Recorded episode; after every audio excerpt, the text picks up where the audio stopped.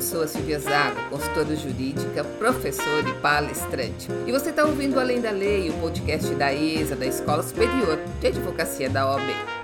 Nesse espaço e nesse tempo eu tenho tratado das novas demandas e desafios do universo jurídico, que vão desde as novas tecnologias até o desenvolvimento das habilidades comportamentais, também conhecidas como soft skills.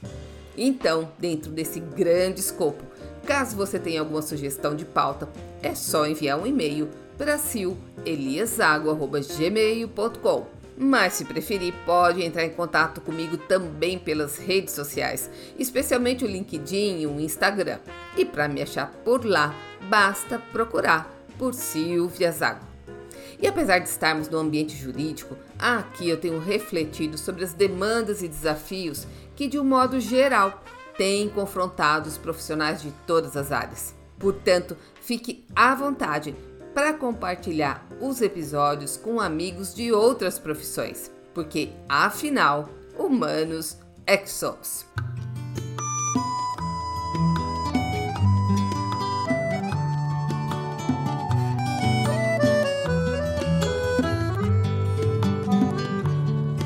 És um senhor tão bonito quanto a cara do meu filho.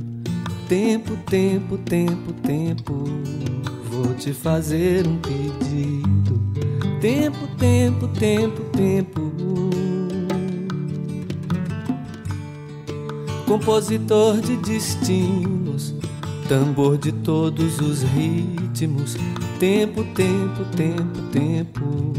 Entro num acordo contigo Tempo, tempo, tempo, tempo. Por seres tão inventivo e pareceres contínuo. Tempo, tempo, tempo, tempo. És um dos deuses mais lindos. Tempo, tempo, tempo, tempo. Que sejas ainda mais vivo no som do meu estribilho. Tempo, tempo, tempo, tempo. Ouve bem o que te digo. Tempo, tempo, tempo, tempo. E com o título That's All Fox, que no bom português quer dizer por hoje é só, pessoal, é que eu dou início ao último episódio do Além da Lei do ano de 2021. Ufa! Antes tarde do que mais tarde. A impressão que muitos de nós temos nesse final de ano é que mais parece que estamos chegando no final de uma maratona com muitos obstáculos. Isso sem falar na grande pegadinha que nos pregaram no final de 2020, ou seja, que os dias da Covid estavam contados.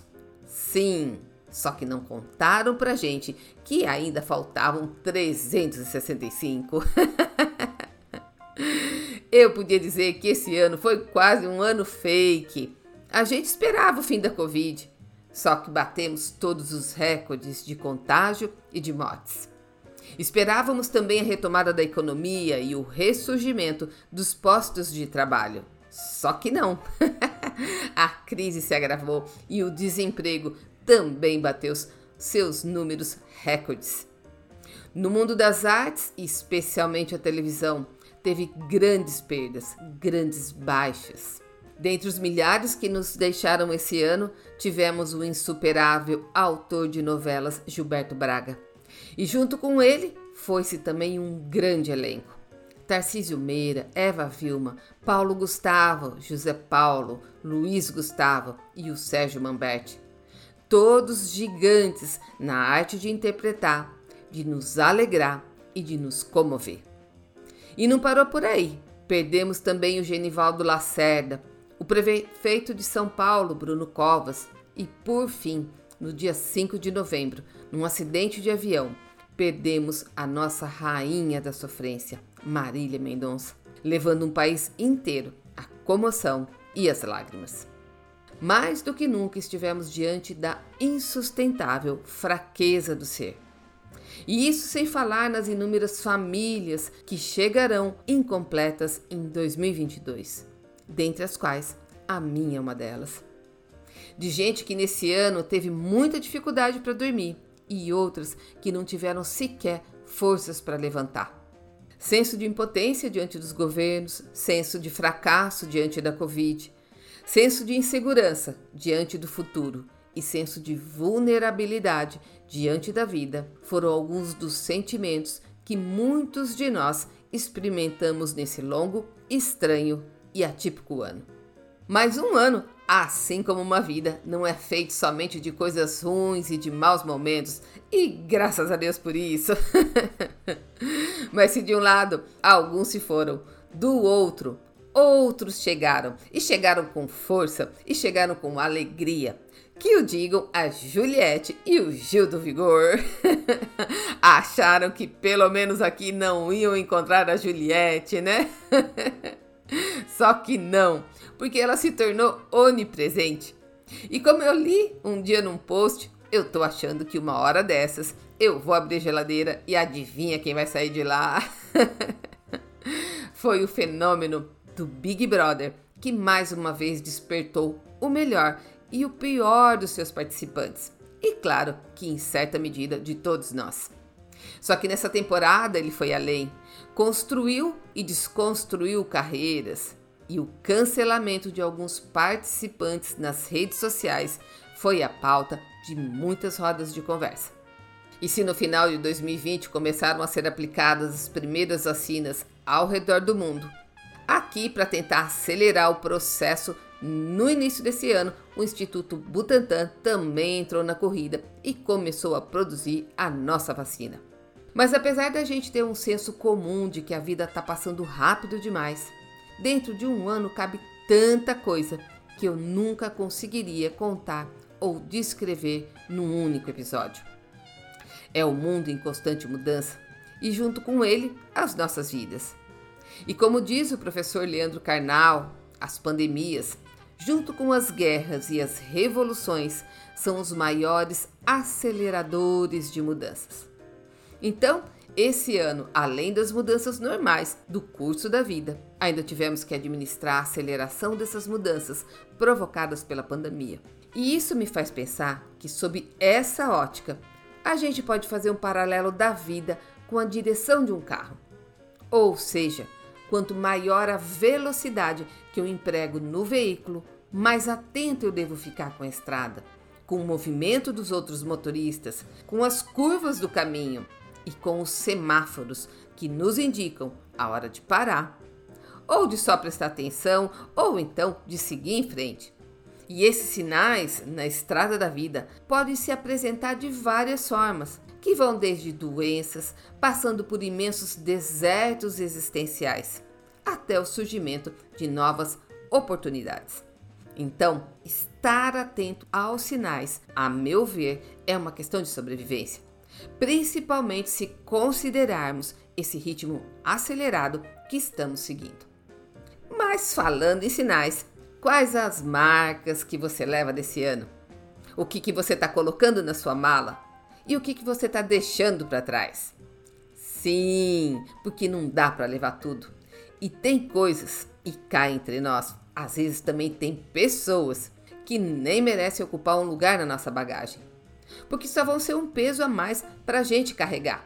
Existem também hábitos que desenvolvemos na pandemia que vamos ter que abrir mão, que desaprender e que desapegar.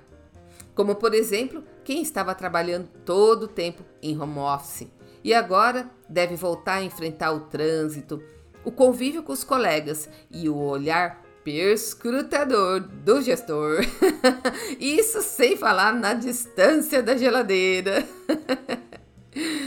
Parece que 2022 promete ser um ano de recomeços. Recomeço dos projetos, dos sonhos, dos negócios, dos estudos e das relações. Eu não acredito que recomeçaremos exatamente de onde paramos, ou no formato de antes, porque parece que o que era antes não será mais. Mas a retomada deve acontecer num formato revisto e atualizado. Mas outro dia eu vi uma pessoa falando que não tem o hábito de celebrar o ano novo porque não sabe se de fato terá alguma razão para comemorar.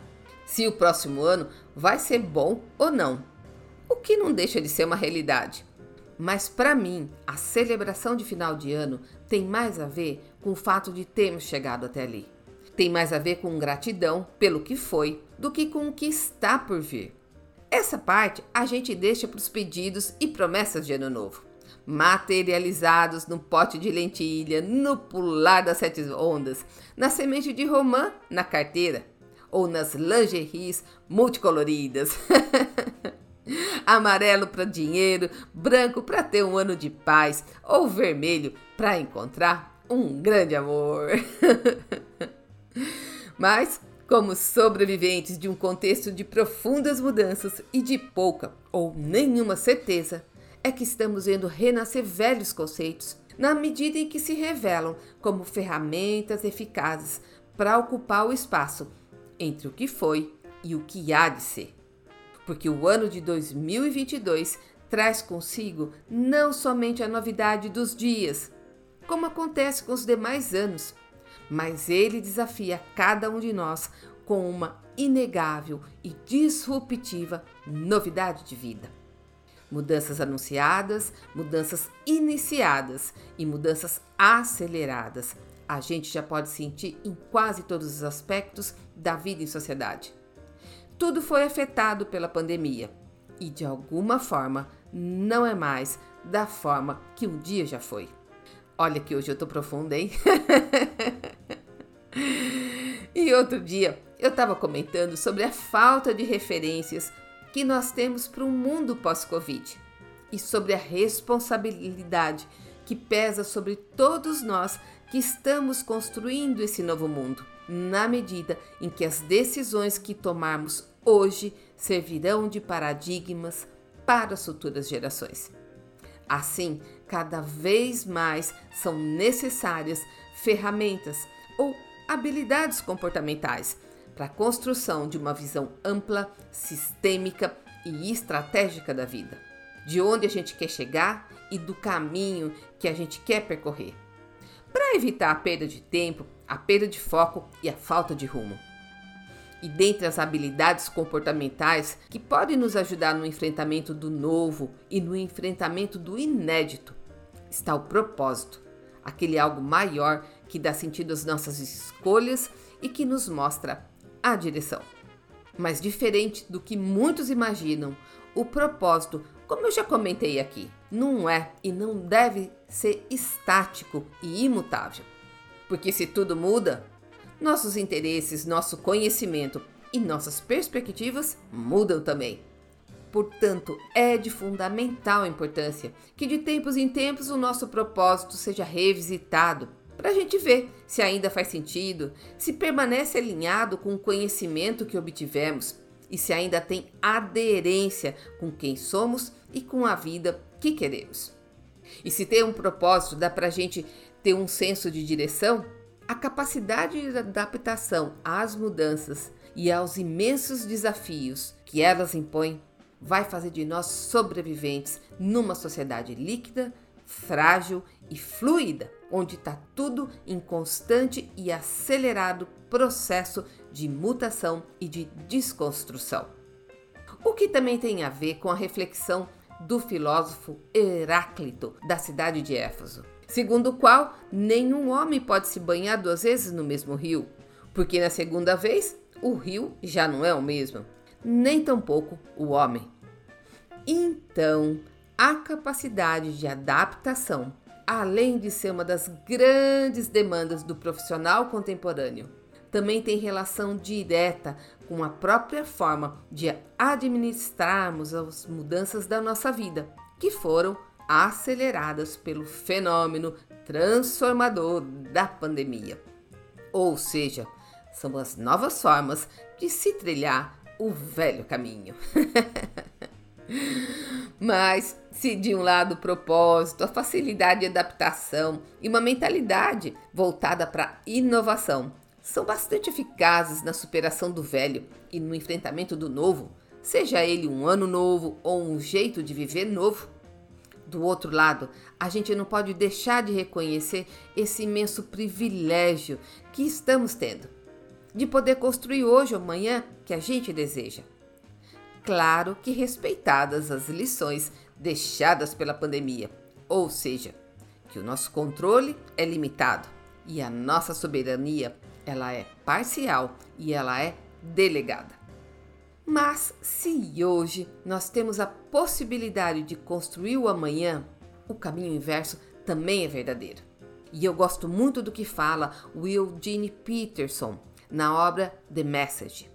Ele fala que é a partir da expectativa que nutrimos acerca do futuro que construímos o nosso presente.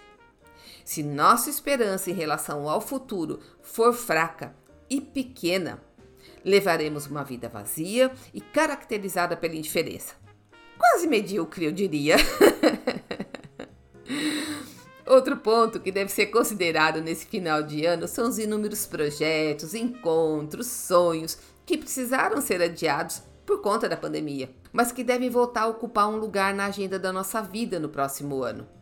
Porque o relógio implacável do tempo ele não parou. Na verdade, muitos até tiveram a impressão de que ele acelerou, o que me remete ao conceito de tempo de Aristóteles porque para ele tempo tem a ver com movimento, com esse senso que a gente tem do antes e do depois. Ou seja, segundo ele, se nada mudasse, se tudo ficasse estático, não teríamos a consciência do tempo. E nesse sentido, talvez, e só talvez, tá? Esse senso de que o tempo está passando rápido demais seja em parte por causa do intenso movimento de mudanças que estamos passando.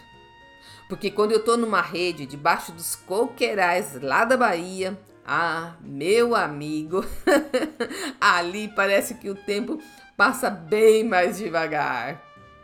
Mas isso é só um exercício de raciocínio que eu divido aqui com você. Mas se existe um bom momento para a gente definir as prioridades do próximo ano, ou seja, por onde começar ou recomeçar, esse momento se chama agora. Por isso, hoje eu vou deixar com você três dicas ou gotas de sabedoria deixadas pelo sábio dos sábios, o rei Salomão, e que foram objeto das reflexões da escritora, professora e palestrante Beatriz Carnetti, também conhecida como Bia Carnetti. Segundo ela, um dos segredos para o novo ano é definir algumas metas pessoais e trabalhar intencionalmente para alcançá-las. E ela usa como base o conselho do sábio, que diz o seguinte: abre aspas.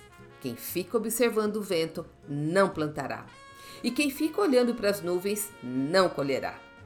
Ou seja, se a gente colocar nossa atenção nos problemas ao redor, nas dificuldades ou na força do vento das adversidades, certamente não plantaremos. E claro, tampouco vamos ter o que colher. E vamos combinar que é muito mais confortável encontrar uma desculpa ou atribuir culpa a alguém ou a uma situação para justificar nossa inércia diante dos desafios dessa vida e dos gigantes que insistem em nos rodear. E é nesse contexto que no livro A Felicidade Desesperadamente encontramos o André Conte Sponville dizendo o seguinte: abre aspas. Nós só esperamos por aquilo que somos incapazes de fazer, por aquilo que não depende de nós. Porque quando podemos fazer, então já não cabe mais esperar. Trata-se tão somente de querer. Fecha aspas. Ou seja, Trata-se da tal da intencionalidade. Portanto, a grande sacada é arregaçar as mangas e colocar o nosso olhar, o nosso foco e toda a nossa energia na nossa meta e no nosso objetivo. Já o segundo conselho diz respeito a não nos gloriarmos com o dia de amanhã, porque a gente não sabe o que ele nos reserva. Esse conselho tem a ver com viver o hoje, apesar do ontem e a despeito das expectativas que criamos sobre o amanhã. Porque, como já dizia Cazuza, a vida não para, não para não. E a gente tem que aprender a vivê-la enquanto enfrentamos os nossos problemas e superamos os nossos desafios. E uma boa receita para isso está no reconhecimento das pequenas alegrias e no desenvolvimento de um olhar, de um espírito de constante gratidão. Mas por fim, o sábio nos aconselha a cuidar do nosso coração com as seguintes palavras: acima de tudo, guarde seu coração, porque dele depende toda a sua vida. Quando ele diz guarde seu coração, eu imagino que ele estava querendo dizer para a gente guardar o nosso coração das inquietudes, da ansiedade, do orgulho, da frieza, da indiferença, do medo, da falta de esperança e da falta de fé. Assim, duas ferramentas ou duas habilidades que, a meu ver, podem nos ajudar a proteger o coração contra esses males do século e nos preparar para essa jornada que nos aguarda nesse novo caminho que se abre diante de nós são a humildade e a esperança. E eu explico. da humildade depende o reconhecimento que a gente não tem controle de quase nada e que o domínio a nós não pertence. Que há muito o que aprender, reaprender e revisitar. Que juntos, todos nós, de todas as tribos, somos sempre melhores e que juntos temos um velho mundo para deixar para trás e um mundo novo para construir. Por outro lado, temos a esperança essa matéria-prima que sustenta os fracos, que move os fortes e que às vezes perdemos de vista. Especialmente quando os dias estão cinzas e no túnel não há luz. Mas, por mais paradoxal que pareça, são nos dias cinzas e nos túneis sem luz que encontramos essa mesma esperança. Porque, como disse o experimentado apóstolo Paulo, Esperança que se vê não é esperança. Portanto, se os recomeços carregam consigo os sentimentos de insegurança, incerteza e vulnerabilidade, os antídotos mais eficazes contra o desânimo, a apatia e a dúvida permanecem sendo a esperança em dias melhores e a fé que certamente assim eles serão.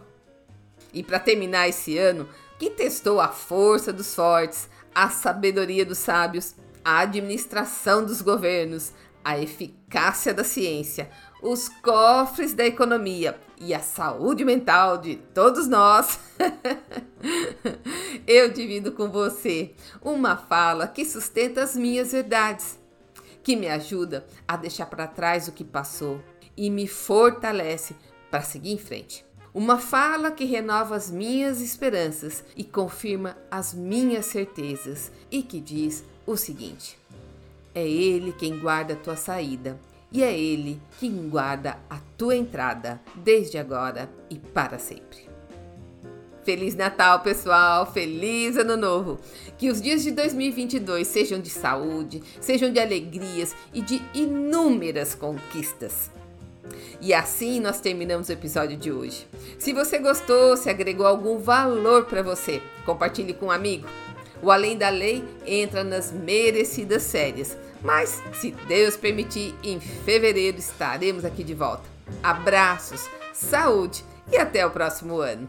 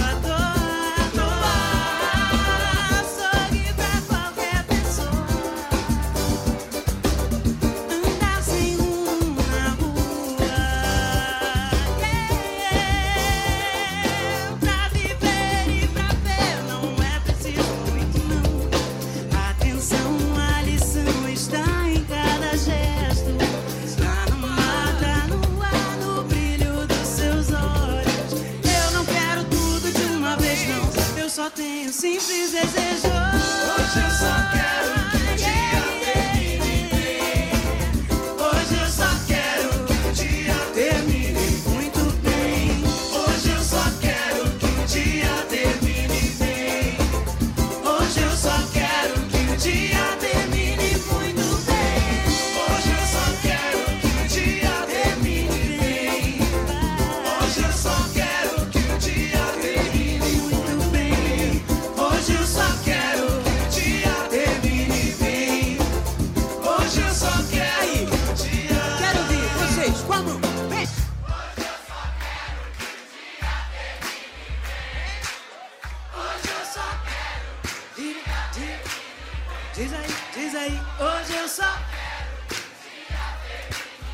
termine bem. Hoje eu só quero que o dia.